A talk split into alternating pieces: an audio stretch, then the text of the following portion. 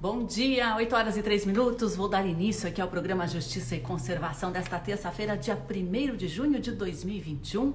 Eu sou a jornalista Sandra Souza Guimarães, aqui do Observatório de Justiça e Conservação, né? Você fica em minha companhia aí diariamente de segunda a sexta, sempre ao vivo, das 8 às 9 horas da manhã, com diversos assuntos relacionados ao meio ambiente, cidadania, justiça.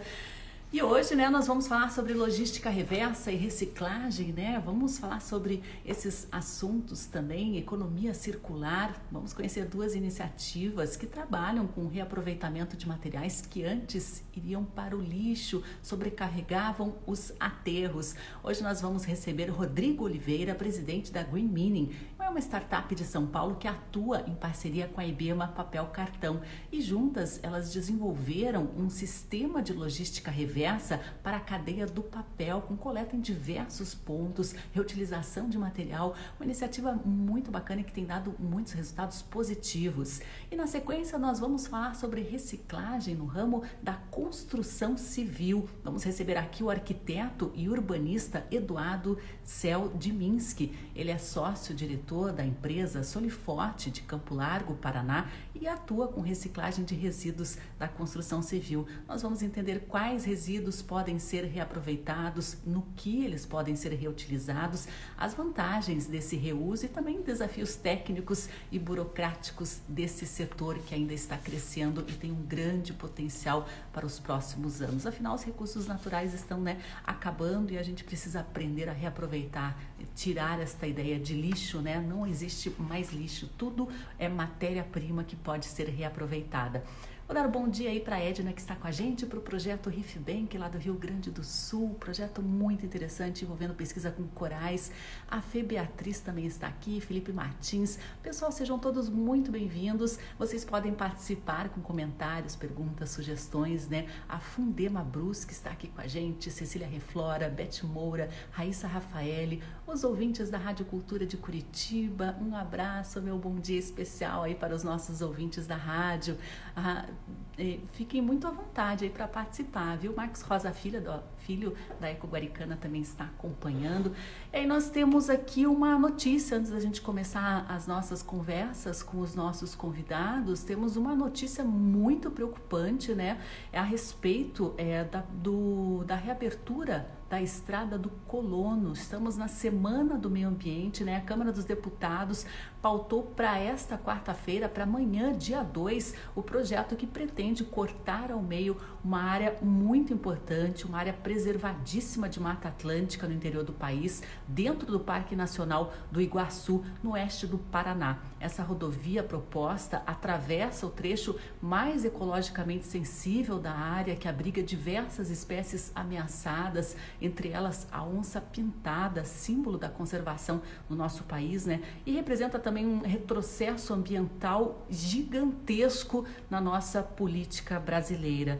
Então, essa, essa solicitação de urgência foi feita a pedido de, li, pedido de líderes e foi incluído na casa né, o requerimento 1920, 1929 de 2019, que solicita em regime de urgência a apreciação do projeto de lei número 984 de 2019, de autoria do deputado Vermelho do PSD aqui do Paraná.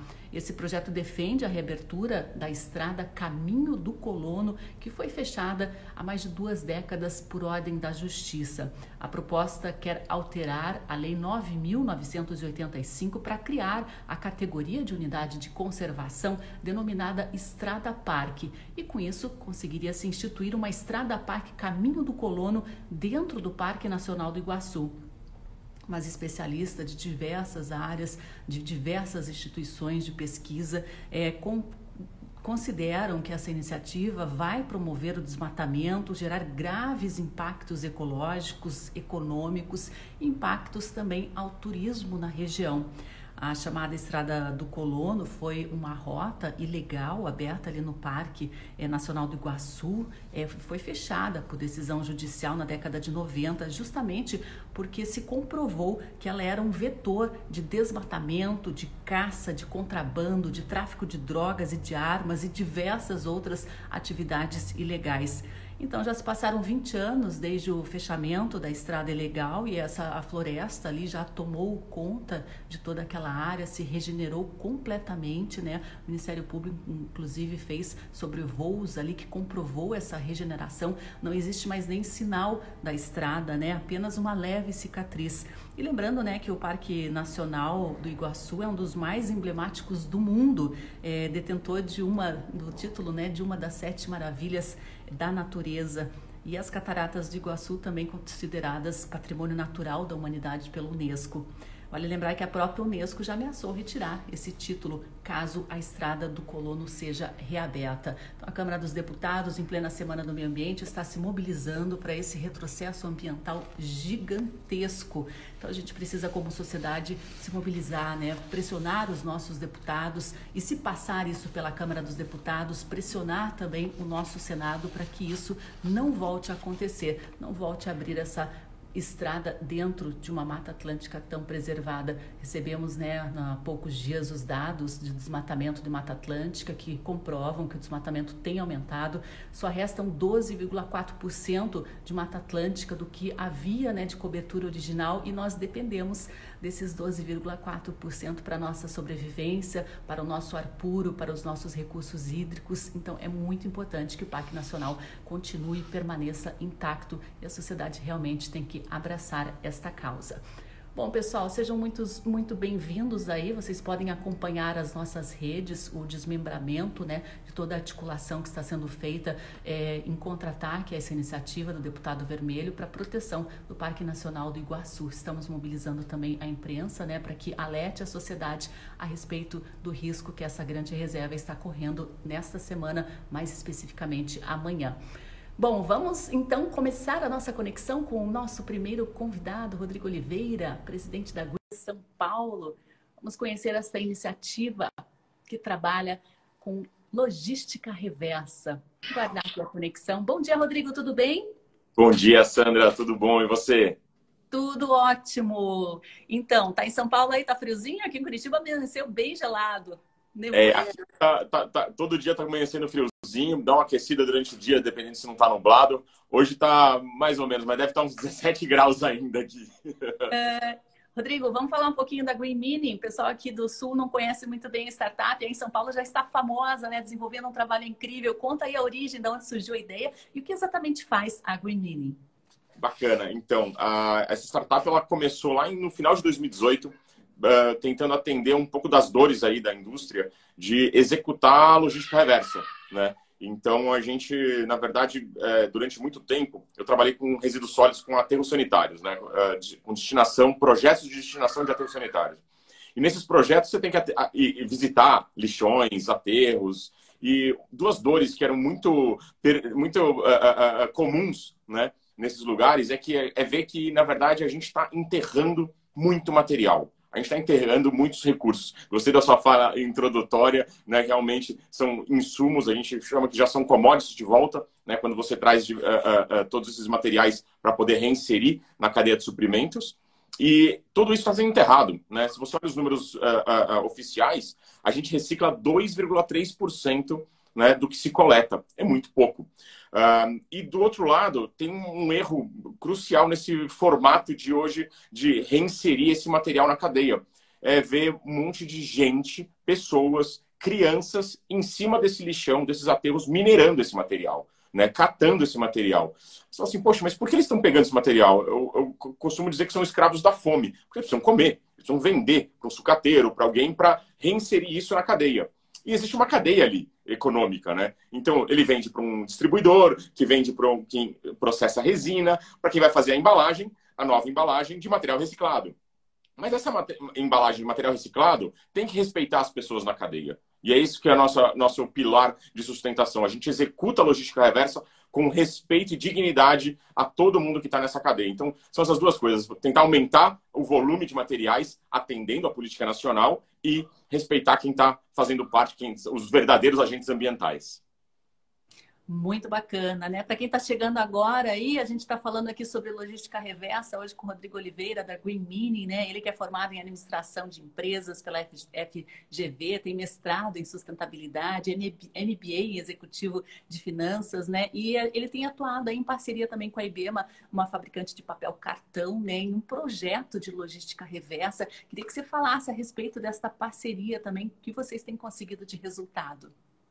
É muito bacana, a IBEMA é uma grande fabricante de papel cartão e viu na Green Mining uma forma, inclusive, dela ir além das suas responsabilidades, né? Quando a gente está falando da política nacional da, da, da, logística reversa, é uma responsabilidade específica de fabricantes, importadores, comerciantes e distribuidores. E aí a IBEMA viu uma oportunidade, na verdade, de tentar ajudar os fabricantes a conseguir uh, executar de verdade logística reversa, ou seja, embarcar num programa que a Green Mining faz de captação desses materiais em mais ou menos hoje 720, já estamos, na verdade, quase 800 estabelecimentos, porque a gente deu uma crescida neste momento de pandemia muito voltado para condomínios. Então, coletamos em bares, restaurantes, hotéis, padarias, condomínios residenciais materiais pós-consumo, única e exclusivamente materiais pós-consumo, para aí sim poder garantir a rastreabilidade correta, conforme a lei, de logística reversa. E a IBEMA chegou, na verdade, para ter mais materiais dentro dos, da sua, da, dos seus produtos, ou seja, mais materiais reciclados. Né? Então, eles desenvolveram um produto chamado Ritagli, muito bacana, que traz uh, esse conteúdo reciclado para que, junto com eh, a comercialização desse produto, eles entreguem a comprovação de logística reversa feita pela Green Mining. Então, uma grande parceria, se você for uh, analisar, em que eles conseguem contribuir para os, os, o, o, com a, o, os clientes deles. Eu queria que você explicasse um pouquinho melhor o que é exatamente a logística reversa, né? O que diz a lei atualmente, porque a gente percebe que muitos fabricantes é, se isentam da responsabilidade, por exemplo, por embalagens, né? O que exatamente eles são obrigados a cumprir hoje? Maravilha, isso é super importante ficar isso bem claro, né? Existem três conceitos fundamentais na lei, no artigo 33 da Política Nacional de Resíduos Sólidos, a 12.305, lá de 2010, que já devia estar sendo cumprida, que é executado e implantado por fabricantes, importadores, comerciantes e distribuidores. Única e exclusivamente produtos e embalagens pós-consumo, ou seja, o pré-consumo ou pós-indústria não é logística reversa. Outro, independente do poder público. E esse é um dos pontos que está mais sendo negligenciado hoje em dia quando se fala em logística reversa. Porque independente do poder público, o que, que é? O que foi coletado na coleta seletiva, entregue para cooperativas, para empresas, não importa, né? Se ele não for remunerado, ou seja, se o município não for remunerado pela empresa, aquele volume não pode ser contabilizado como logística reversa. Por isso que a gente traz um, um formato é, privado, né, de execução para que a comprovação, onde a gente tira foto desde a coleta até chegar na usina, garantindo que essa cadeia foi exclusivamente de materiais pós-consumo. E vocês têm feito também o rastreamento disso, usado muito a tecnologia a favor, inclusive nos próprios carrinhos de transporte. É isso aí. A gente tem toda a tecnologia com IoT, ou seja, a gente consegue rastrear todo o percurso que os nossos coletores, que são pessoas uh, contratadas, executam, desde o ponto de geração, ou seja, cada bar, cada restaurante, é, o material é pesado, tirado foto, sobe os dados no sistema que já cria o que a gente chama de hash. Hash é a introdução uh, uh, daquela informação que não pode ser mudada por blockchain. E aí você tem a rastreabilidade garantida no elo de concentração, que a gente chama de hub, nos nossos pontos de concentração, onde os materiais são concentrados separados já corretamente e enviados diretamente para as usinas que dão o cheque final na nossa cadeia, para garantir que essa cadeia foi uh, conclusa sem nenhuma interferência. E, Rodrigo, o que você diria para o consumidor né, a respeito da importância de se reciclar, de se separar bem os materiais? A gente está vivendo em um momento já de escassez de recursos, né, onde não se sustenta mais esse modelo de produção linear, né, de extração e descarte o tempo inteiro. A gente precisa começar a partir de agora, já estamos atrasados, inclusive, nesse processo, a reaproveitar absolutamente tudo, né? E o consumidor, vocês trabalham com pós-consumo, tem um papel fundamental nesse processo. fundamental, Sandra. Se você for pensar em dois grandes problemas que a gente tem nessa cadeia linear, né? Primeiro, que cada vez mais a gente vai enterrando materiais bons embaixo da terra. É, é mais ou menos varrer para baixo do tapete que a gente fala, né? Só que assim começa a se exaurir, ou seja, começa a faltar espaços. Então, esses aterros, esses lugares de disposição final, começam a ficar cada vez mais longe. Isso faz com que a operação de coleta de uma cidade fique cara. Quem paga a conta? Consumidor. Então a gente tem um primeiro problema grande ali no sistema linear. E o segundo é que a extração também começa a ficar cada vez mais cara, porque os commodities começam a se exaurir, a ficar mais, a, a, mais difíceis, né? Tem um, um, um, exemplo clássico que é a latinha, a famosa latinha. Uh, uh, uh, que antigamente a gente conseguia tirar bastante bauxita do meio ambiente, hoje fica muito mais complexo, muito mais caro, porque demanda muita energia, principalmente no momento de transformação e o commodity começa a sair de, exemplo, 2 mil reais a tonelada para 5 mil reais a tonelada, 6 mil reais a tonelada. A consequência disso é que o material reciclado vale mais. Só que ele vale mais pela falta do, do, do commodity. Né? Então, é, é, é, um retrato claro do que você comentou de estamos começando a, a, extrair muito mais do mundo do que a gente deveria. Né? Por isso, a reciclagem, a, a valoração desses é, recicláveis, desses materiais, é fundamental para a gente explorar menos a natureza né, e conseguir entrar de verdade numa cadeia circular. A gente percebe que as latinhas elas têm um índice de reciclagem muito alto, né? Mas agora na pandemia a gente viu até uma falta de matéria-prima para embalagens, né? Papelão, justamente por aumento, um salto que houve na entrega no, no sistema de delivery, né? E, e acabou faltando matéria-prima, quem diria papelão, né? E justamente a gente percebe que aos poucos a gente vai sentir essa escassez em outros tipos de matéria-prima. E o projeto de vocês vem justamente é, para entrar dentro dessa economia circular, né? Um reaproveitamento, uma coleta, é, preservando também a integridade desse material. Queria que você falasse um pouquinho sobre a, a economia circular e essa perspectiva de futuro que temos também aqui no Brasil.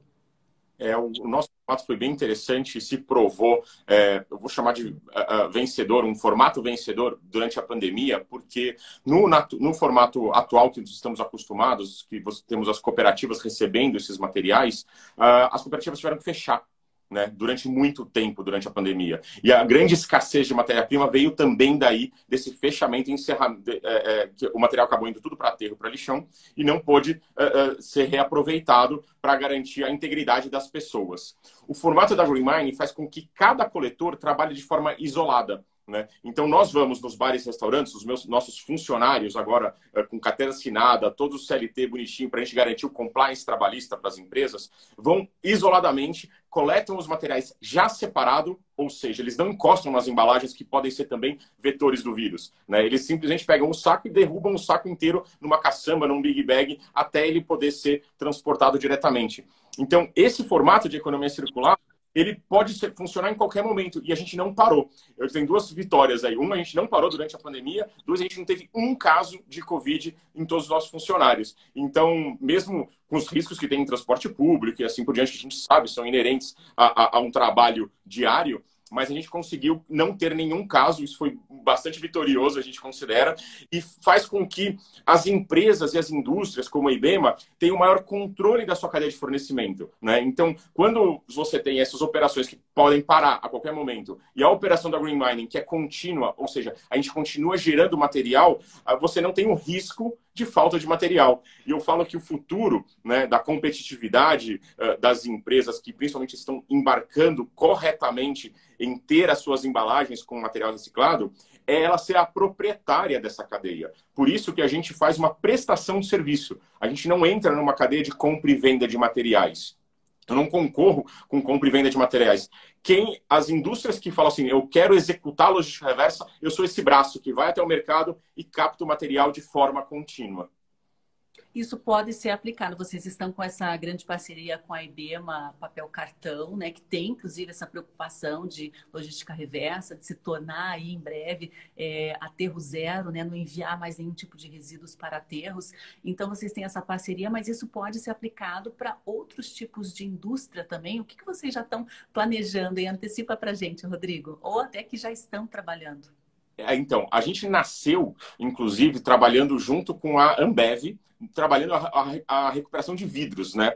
E foi bacana exatamente o vidro, um material interessante, que dentro da cadeia da reciclagem é o de menor valor, né? Que foi onde a gente quis se provar que faz sentido a gente contratar pessoas ter funcionários respeitados, com EPIs corretamente e tudo mais, buscando de forma eficiente esse material no mercado que a gente chama de mineração urbana. Né? Então, a mineração verde, né, a green mining, nasce, na verdade, do urban mining, da mineração urbana. Essa mineração urbana é onde a gente consegue encontrar muitos materiais sendo gerados dentro do meio urbano, de forma concentrada. Então, em um pequeno raio, que a gente fala de 2 km, eu capto muito material separado na fonte. Essa eficiência, então, que começou com vidro, foi replicada para o papelão, para o papel cartão,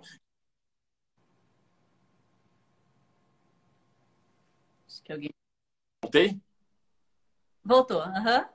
Desculpe. Foi replicada para a parte de é, é, plásticos também, então a gente já coleta PET, já coleta PEAD, PEBD, então a gente trabalha desde junto com o Unilever, com o The Ink, com é, a Wise Plásticos, estamos trabalhando com a Val Group também. Então a gente tem alguns uh, uh, parceiros bacanas que já conseguem trabalhar toda, vários outros tipos de materiais e implementamos agora há pouco um projeto de tintas, de latas e embalagens de tinta com a AxoNobel e com a Braskem, com a Tintas Coral e com a Braskem também, já iniciando aqui em seis unidades de São Paulo.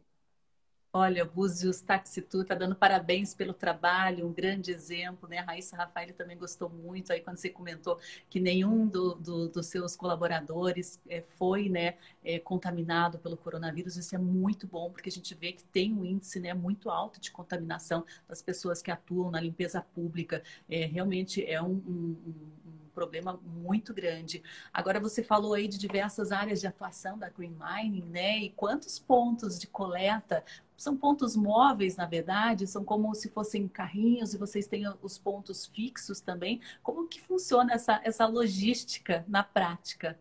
O que a gente faz? A gente faz um mapeamento de onde tem material sendo gerado. Né? A gente começou com bares e restaurantes porque ela é certeza, o, a, o, o papelão que foi consumido ali, ou a, o vidro que foi consumido ali, vai ser gerado ali. Né? Então a gente começou uh, uh, com esse processo com eles e uh, depois a gente começou a fazer novas parcerias, por exemplo, com o Pão de Açúcar Minuto. Então a gente coloca uma lixeira no Pão de Açúcar Minuto para que as pessoas vão lá e deixem o material. Né? Então é bacana que a gente conseguiu disponibilizar uh, um formato importante de coleta seletiva, né? É, garantindo a rastreabilidade e garantindo a reciclabilidade.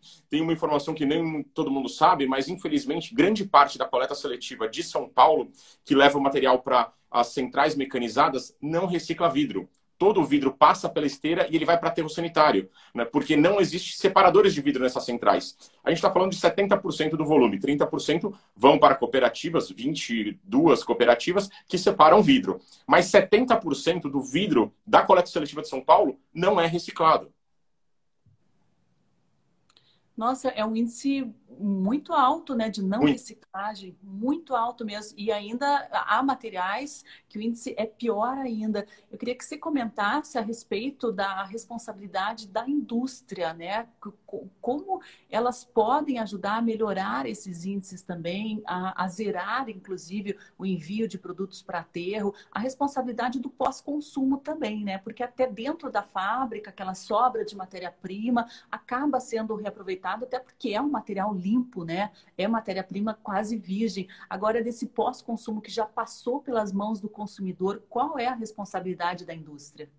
É, assim, é, sobre o material pós-indústria, primeiramente, né, esse material limpo, na verdade, o que, que esse material era, né? Era um material que você extraiu da natureza e não conseguiu processar com eficiência. E você gerou um rejeito, né? Então, eu, eu brinco que a, a, indústria devia pagar duas vezes, né? Você tirou da natureza e não conseguiu colocar no mercado, né? Mas o pós-consumo, sim, é o que está na lei, na 12.305, é o que está no, no, acordo setorial de 2015, que obriga, então não é só contribuir, é, é, é responsabilidade, dentro da responsabilidade compartilhada, a implantação da logística reversa é responsabilidade de fabricantes e importadores. 22% das embalagens, pensando em balanço de massa, colocadas no mercado, devem ser trazidas de volta uh, para a cadeia de suprimentos independente do poder público. Então, tudo isso deve ser respeitado e agora os novos acordos setoriais, agora já específicos, estão começando a ser consulta pública sobre vidro, uh, já está sendo escrito, uh, já existe um de tintas e assim por diante, vão deixando, vamos dizer assim, mais claro essas responsabilidades ou principalmente o como implantar. Né? Então está ficando claro agora para as indústrias, ah, beleza, eu já sei, eu já sei que é minha responsabilidade, mas como que eu tenho que fazer? Por estado, é ponto de entrega voluntária, é, é, é eu coletando. Então as coisas estão ficando cada vez mais claro com mais acordos que estão sendo assinados aí junto com o Ministério do Meio Ambiente. Bem interessante isso. Queria agradecer aqui a Alexis Teixeira, que comprou um selinho aqui da nossa live. Alexis, muito obrigado, né? A, muito obrigada. A Observatório é uma organização colaborativa, a gente depende muito da ajuda da sociedade também para continuar a nossa luta, nossa produção de conteúdo, nossas campanhas, né, em prol da conservação do patrimônio natural e a ajuda de todos é sempre muito bem-vinda.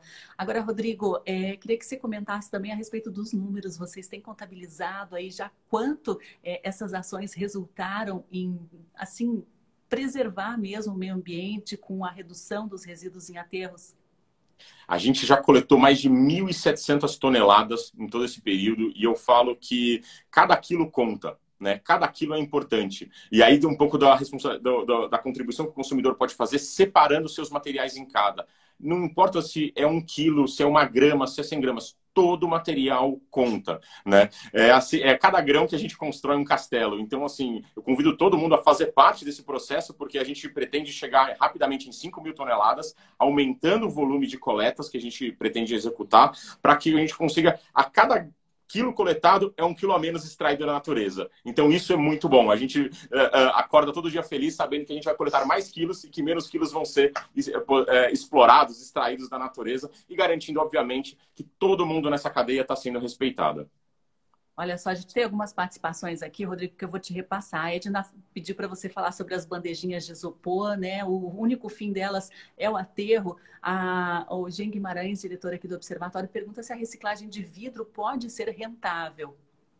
É, o isopor já é reciclado, então a reciclagem tem uma, uma, questão muito importante que é a tecnologia necessária no momento que o material está sendo descartado. Então, por exemplo, aqui em São Paulo você tem reciclagem já de isopor, é totalmente possível e viável, mas você não tem no Brasil inteiro. E aí é um pouco do que, o que eu vou comentar agora do vidro, da questão é, logística mais é, é, processamento para valer a pena. O vidro ele é bem interessante porque para você produzir um vidro novo, você tem que fundir o dióxido de sílica, a areia, né? E aí você tem que levar os, os fornos a mais ou menos 1.800 graus. Quando você usa um caco de vidro, ou seja, você vai fazer a reciclagem, você só tem que derreter aquele caco a mais ou menos 1.000, 1.200 graus. Então você tem uma economia energética importante e, naturalmente, você substitui 100% a matéria-prima. Então, sim, existe valor nessa cadeia, porque faz sentido para as fábricas trazerem mais cacos de vidro e uh, uh, usarem menos energia no processo, mas a questão logística que ela tem que ser racionalizada. Por isso que eu geralmente eu gosto de falar que investimentos estruturantes fazem que a cadeia se viabilize. Então, hoje já é possível e viável trazer vidro de Manaus. Precisa ter uma cadeia estruturada. De, do, de Belém do Pará, porque as grandes fábricas de vidro estão, ou você vai ver Recife, São Paulo, Rio de Janeiro e até Rio Grande do Sul. Né? Então, o, o, as, as, as as fábricas, vamos dizer assim, estão mais para o canto. Então, tem um cuidado, mas tem que se fazer uma logística muito, muito, muito eficiente para valer a pena. Mas é possível. É, e é um desafio também do isopor, né? O volume que ele apresenta é, para o transporte, né? E o peso também é bastante complexo essa questão da logística. A Juliana comenta aqui que no Brasil tem poucas empresas que reciclam vidro, inclusive em Curitiba, né? E tem uma pergunta a respeito de condomínios, né? A Já Fui Agora, o nome que ela colocou no Instagram. Tudo bem, Já Fui Agora, que bom que você voltou ou permaneceu. Ela pergunta aí, é, Rodrigo, quais pré-requisitos os condomínios precisam para fazer fazer parte do sistema, do, do sistema de coleta da GM. Green Mining. GM deve ser Green Mining. Por isso. Ah, sim. É.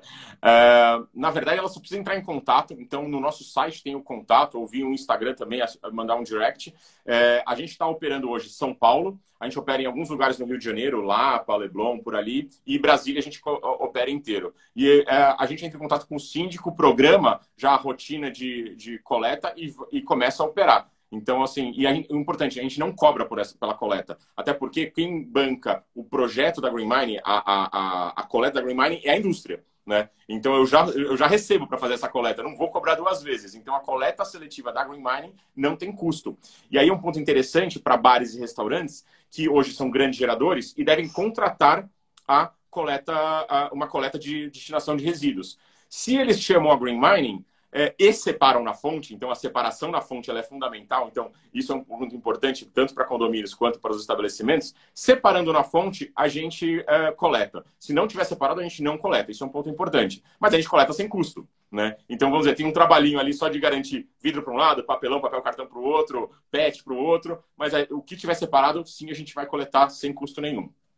Ó, coloquei o site aí da greenmine.com.br para quem quiser mais informações e as imagens também desse trabalho, né? Uh, esse Sustentabilidade pergunta se vocês têm ideia de expandir o projeto para Minas Gerais, né? E a Fernanda Polidoro, para a gente encerrar, faz aquela pergunta muito clássica, mas muito importante sempre. É preciso lavar as embalagens? É, a gente sim quer expandir para Minas, já temos algumas iniciativas possíveis sendo olhadas para lá. Ainda não tem data, mas já gostaríamos muito de estar lá. Inclusive, não comentei, mas a gente já faz coleta em, na Bahia, em Trancoso, e estamos começando no mês que vem em Fernando de Noronha. É, e a grande verdade é o seguinte: todas as embalagens, quando chegam numa usina de reciclagem, elas já são lavadas. Então, lavar elas antes é gastar água duas vezes. Então tem que pensar muito bem. O que a gente sempre fala que é fundamental é esvaziar. Elas não podem estar com restos, né? E aí tentar tirar o máximo possível, extrair o máximo possível, não obrigatoriamente lavando. Não é que a gente demoniza o lavar, mas é só tem que ter consciência que quando você lava, você está gastando água duas vezes, tá? É, e o importante da lavagem, ela está principalmente porque ainda existe esse, esse formato de triagem com cooperativas em que você tem muita gente mexendo em materiais jogados errados, ou seja, orgânicos. Se a gente jogasse material uh, uh, separado corretamente, a gente não teria um monte de gente numa estação de triagem tirando comida, tirando o resto de pizza, tirando o resto de óleo de materiais que poderiam ser aproveitados que é o que a gente falou da baixa qualidade que chega hoje na coleta seletiva. Por isso, muita gente fala, putz, lava, pelo amor de Deus, porque se chegar um, um material de longa vida com resto de leite, vai estar tá já uh, uh, fedendo na cooperativa. Então, é muito mais um respeito às pessoas na coleta seletiva que é recomendado, uh, que se pede a lavagem. Mas se você olhar em termos ambientais e em termos processuais, não é. Então, só dando toda a transparência da lavagem aí, o porquê lavar e não. É, passa uma aguinha, também não custa, né? Tira aquele excesso. Rodrigo, queria Queria agradecer demais aí a sua participação. Vamos mantendo contato. Me interesso muito por esse tema. Os nossos ouvintes aqui também, né? Sempre tem muitas dúvidas. Foi muito bom conhecer a iniciativa da Green Mine, em parceria também com a IBEMA Papel Cartão. Muito obrigada. Obrigado você, Sandro. Foi um prazer estar aqui com vocês hoje cedo. Até mais. Eu vou convidar o pessoal para permanecer aí na nossa transmissão, porque a gente vai falar agora sobre reciclagem de construção civil. O Rodrigo está dispensado, mas permaneça online aí que o assunto também pode te interessar, tá bom? Tá ótimo, obrigado. Até mais, tchau, tchau. Eu vou entrar em contato aqui com o Eduardo Cel Diminski, ele que é arquiteto e urbanista, sócio-diretor da empresa Soliforte, que atua aqui em Campo Largo, município paranaense. E ele trabalha justamente com reciclagem de resíduos na construção civil. A gente vai falar um pouquinho sobre a história da empresa, nessas né? possibilidades envolvendo reciclagem de resíduos em construção civil. Né? A gente vê aquelas caçambas de entulho lotadas em frente a obras, né? aquilo não acaba nunca e parece um desperdício, desperdício gigantesco. Será que é possível reaproveitar essas sobras de construção civil? Entrando em contato aqui com o Eduardo, vou pedir a paciência de vocês aí um pouquinho, né? A Helena Caniani está com a gente aqui. É, a Gílio também, a gente conversou aí primeiramente no início do nosso programa a respeito da situação envolvendo a estrada do colono, né? Essa tentativa, essa manobra de colocar essa votação em regime de urgência amanhã na Câmara dos Deputados para reabrir, rasgar novamente o Parque Nacional do Iguaçu. A gente falou também, né, sobre a Green Mine, essa iniciativa lá de São Paulo, que tem dado aí uma mobilidade na coleta, na destinação de diversos tipos de materiais recicláveis, né? Agora eu já estou com o alemão aqui, Eduardo Alemão, Eduardo Seldminski, arquiteto e urbanista, da, diretor da empresa Soliforte. Bom dia, Eduardo. Está me ouvindo bem? Bom dia, Sandra. Estou te ouvindo muito bem. Ah, bacana. A gente vai fazer aqui é, por telefone com o Eduardo, porque ele não tem ainda as redes sociais, né? É uma opção pessoal de cada um aí. Não, você é, acaba é, ficando muito mais tranquilo sem as redes também, né, Eduardo? Pois é, apesar da gente ter feito essa atividade de vanguarda que foi a reciclagem de resíduos da construção civil, eu peço desculpa aos nossos ouvintes e o pessoal aí que eu não, ainda não tenho esses meios tecnológicos, mas vamos tentar resolver da melhor forma possível aqui pela chamada telefônica mesmo. Ah, vai ser ótimo, não tem problema não. Eduardo, me conte um pouquinho da história da Soliforte. Vocês foram pioneiros, né? E seguem pioneiros, porque poucas empresas têm se dedicado à reciclagem de resíduos de construção civil atualmente. É, foi uma história de pioneirismo, uma história de luta, né? Tudo que é inovador é, é recebido, de certa forma, pelo mercado como até uma potencial ameaça ao status quo, né? Que está estabelecido. A gente, é, eu trabalhei muito com construção civil antes de ter a empresa, a Soliforte, fazer a reciclagem desses resíduos. Eu trabalhei durante 10 anos na, na indústria da construção civil, tinha uma pequena construtora e verificava que o resíduo gerado pelas minhas obras era muito grande e como a nossa cultura é uma cultura, digamos, para quem não está inserido na cadeia da reciclagem, o lixo é uma, é uma questão de mágica, desaparece, né? A gente simplesmente chama é, a caçamba de obra e solicita a troca, né? Mas a gente verificava que, assim, os volumes eram muito grandes. E a gente resolveu estudar um pouco o assunto, ver o que, que era feito com isso, qual era a cadeia envolvida. É, resíduo de construção civil é uma coisa muito ampla, né? Você tem desde as embalagens, do saco de cimento, do saco de argamassa, até a fração principal, que é o maior volume, que é o tijolo e o concreto. E estudando, a gente descobre que o resíduo de construção civil é o maior volume de resíduo sólido gerado por uma cidade. Né? Hoje, o resíduo de construção civil representa mais de 50% de todo o volume sólido gerado é, por uma cidade. É, então, quer dizer, os números eram muito promissores, assim, né? Você não, não, não existia uma reciclagem disso, a tecnologia existia. E a gente pensou, bom, o que será que é feito com essa fração de tijolo e de concreto que é destinado nessas caçambas, né? não era feito nada, era jogado simplesmente em aterros, né? E muitas vezes eles não eram legalizados, muitas vezes eram irregulares. E a gente verificou que, poxa, já existiam algumas cidades, por exemplo, como Belo Horizonte, existia a usina desde a década de 90, isso era 2005, tá? É, aqui em Curitiba, eu estava é, ainda no setor da construção civil, e a gente verificou que desde a década de 90 existia em Belo Horizonte a BR-040, era a usina pioneira no Brasil em fazer esse tratamento desse tipo de material. É, bom, é, uma usina de reciclagem, o que, que ela é capaz de fazer? Ela é basicamente uma jazida sem é, uma mineradora sem jazida, tá? A gente não tem. Você chega numa, numa mineradora, você tem lá um paredão de pedra que você explode, tira aquela fração mineral e você tritura e peneira. A Soliforte faz basicamente a mesma coisa. A gente usa equipamentos de mineração, a gente tritura e peneira, mas a gente faz isso com resíduo, né? A gente não tem, não tem um, um um, digamos, uma, um, uma extração mineral, né? A gente simplesmente pega o resíduo. Então a gente faz uma ponta muito importante que é reduzir esse descarte, né? E gera materiais que após serem moídos e peneirados são materiais artificiais, materiais é, fruto da reciclagem que vão desde a fração menor, de menor granulometria, que é a areia, passando pelo petrisco, a pedra brita e o rachão.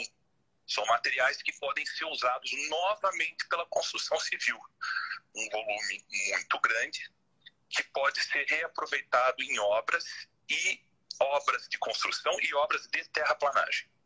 Eu estou até exibindo algumas imagens, olha aí como fica, né? Peguei do site da Soliforte a areia reciclada a partir de resíduos da construção civil, né? Ele estava comentando também da possibilidade de fazer a brita e também pedras maiores. E, e esses materiais, esses é, que, que, surgem a partir da reciclagem, eles vêm do que exatamente? De tijolos, de concreto? O que pode ser reciclado na construção civil, Eduardo? Exatamente. Construção civil, é, como todo mundo que já, já fez uma pequena reforma em casa, sabe que você, você pensa, eu vou reformar aqui um lavabo, né? Eu vou tirar aqui um azulejo, vou tirar esse piso e vou. Quando você vê, você gerou uma caçamba de obra completa. Você gerou 5 metros cúbicos, uma pequena obra tua. É, essa fração de tijolo e fração de concreto é uma fração mineral muito rica. Ela pode ser novamente reutilizada você consegue triturar, por exemplo, a Soliforte tem britadores que são britadores de mandíbula, eles quebram o material novamente. Quando você fragmenta o material, desde um tijolo até uma viga de concreto armado, você consegue extrair frações granulométricas, você consegue extrair pedacinhos daquilo, e você tem esse material pronto para ser reutilizado.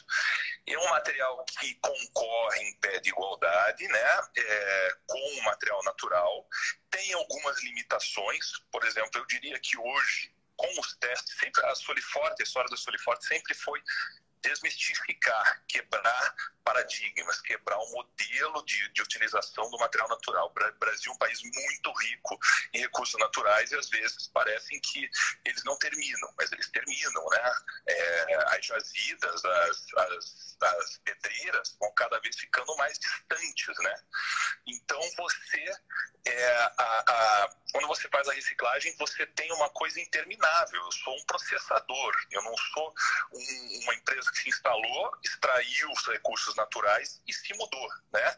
A Soliforte tem uma missão de processar o material. Tudo que entra tem que sair transformado e retornar para o setor.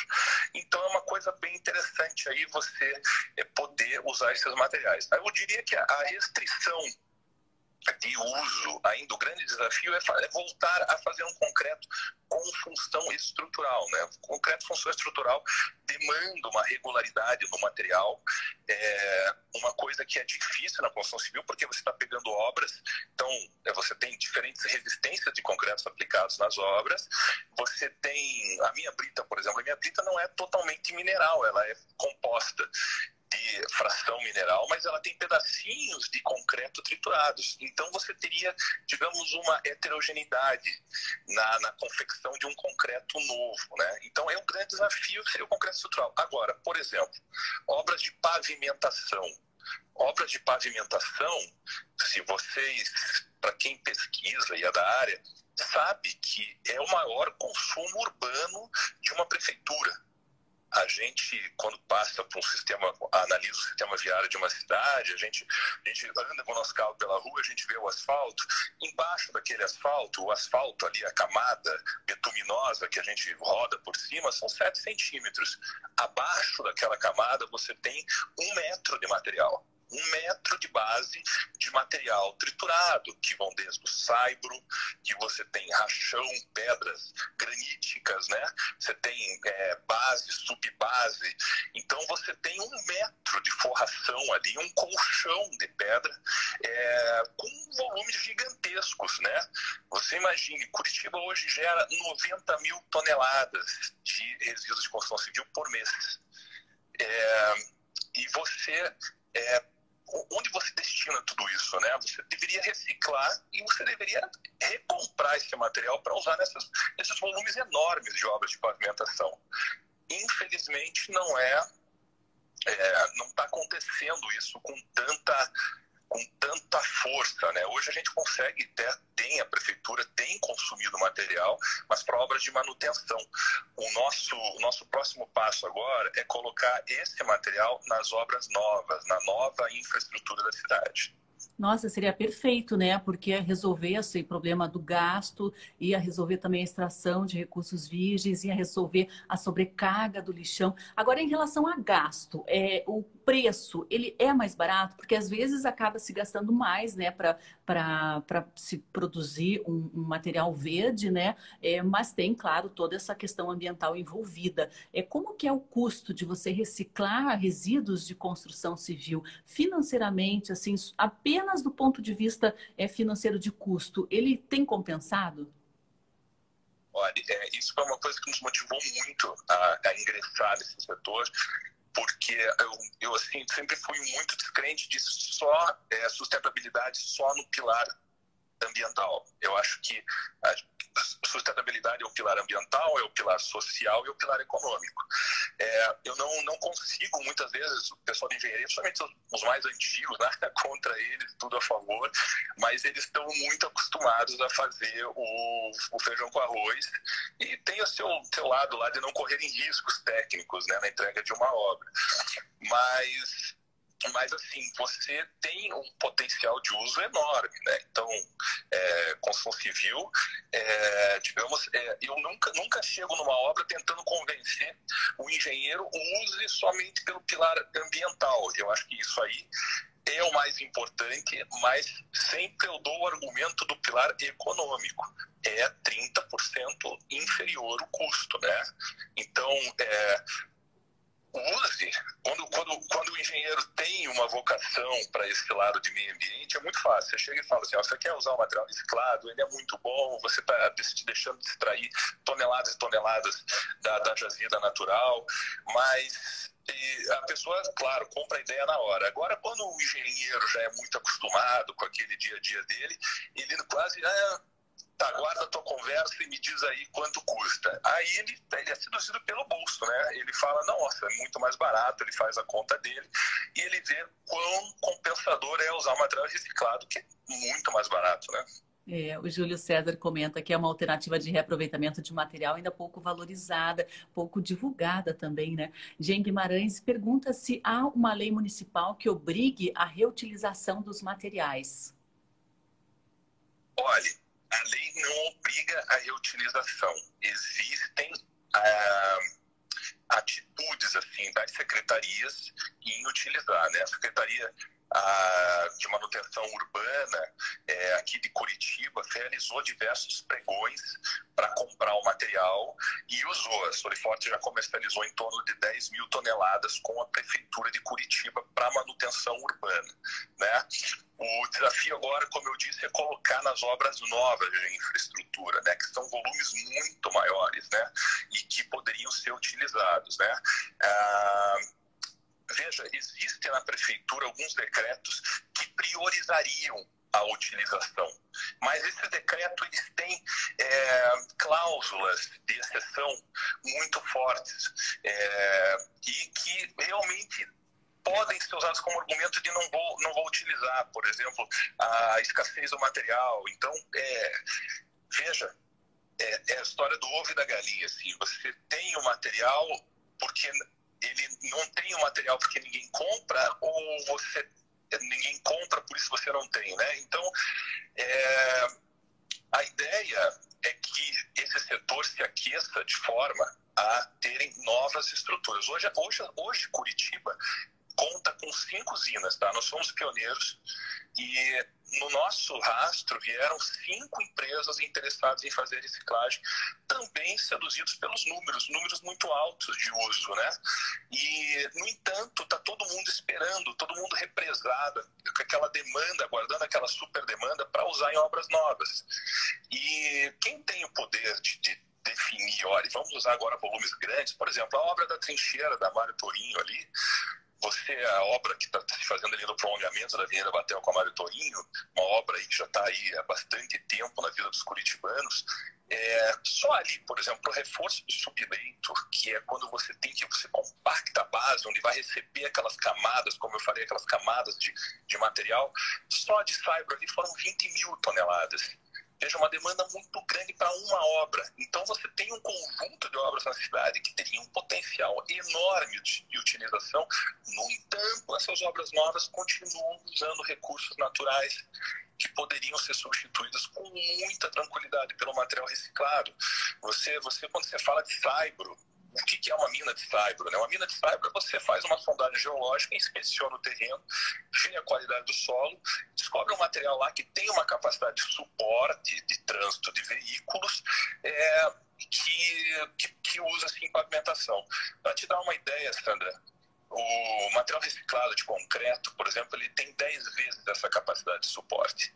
Então, é uma coisa que é consolidada há, a viabilidade de uso. E todas essas empresas hoje esperam essa, essa solicitação da prefeitura para essas obras novas os órgãos públicos precisam dar o primeiro impulso, né, para que isso se torne uma prática constante. Agora, você falou da, da, da, rigidez, né, das vantagens, queria que você comentasse a respeito dos desafios técnicos, porque existe essa concepção, por exemplo, que caliças, restos de material de construção, eles têm um trabalho natural, né, às vezes para fazer algum aterramento eles não são indicados, mas o material que vocês fornecem, que vocês reciclam, eles têm as condições técnicas para por exemplo, não gerar problema em uma obra? Claro. É, você tem que fazer um trabalho de classificação desse material. Você, é, veja, a setor de pavimentação, infraestrutura é uma ciência. Você tem, quando você faz essas camadas de pavimentação, você tem que usar granulometrias e resistências corretas. O que a gente faz é justamente classificar isso em faixas ideais para sua utilização.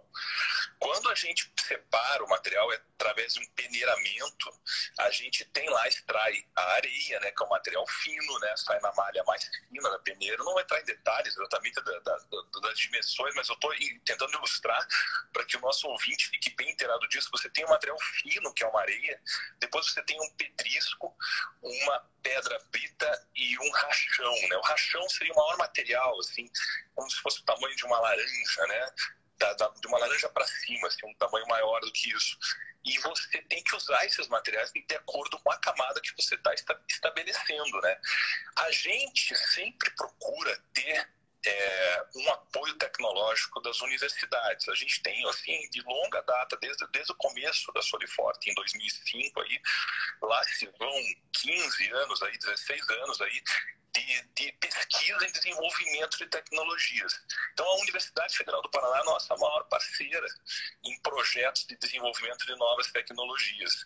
A gente já, além do setor de pavimentação, a gente já foi mais longe do que isso. A gente conseguiu desenvolver projetos até bem interessantes com apoio do governo federal, Ministério da Ciência e Tecnologia, para utilizar esse material cada vez de maneira mais nobre.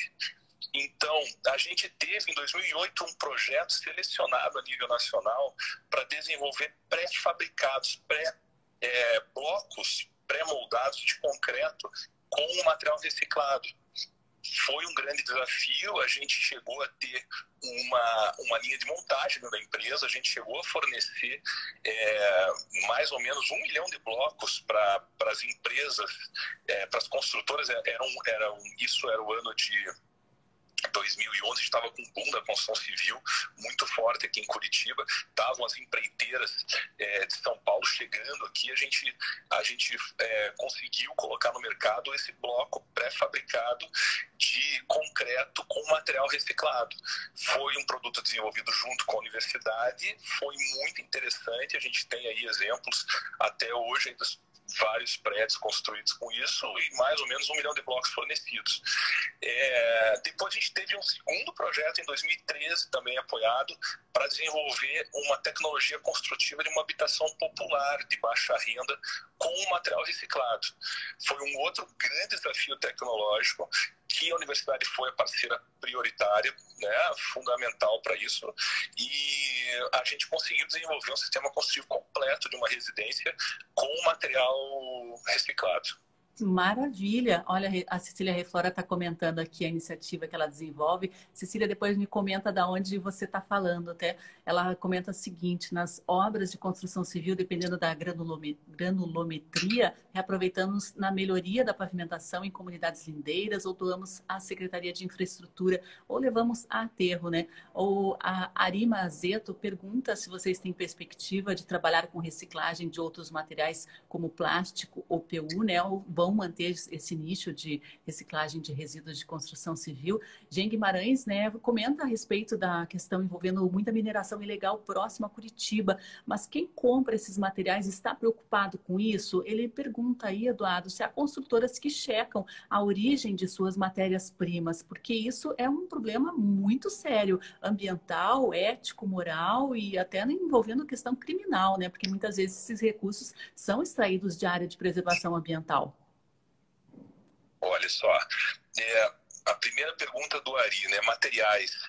Como eu falei no começo da, da nossa entrevista, resíduo de construção civil é muito diverso, né? Você tem desde as embalagens, pós-consumo, saco de cimento, saco de argamassa, você tem madeira, você tem papel, plástico, você tem metais, né? É, tudo isso são parceiros que fazem essa propriamente essa reciclagem, tá? A gente faz uma triagem, né? O material quando chega na Soliforte, ele é esparramado, né? Aberto, a gente chama, né? No chão e vários catadores vão selecionando esses materiais e vão destinando, classificando com a sua com a sua utilização para o, o a, a, empresa que vai realizar o tratamento final disso. É, por exemplo, o aço vai para Gerdau, né? até, até, até materiais mais complexos a gente consegue destinar. É, então, é, tem cadeias já bem estabelecidas para esses materiais.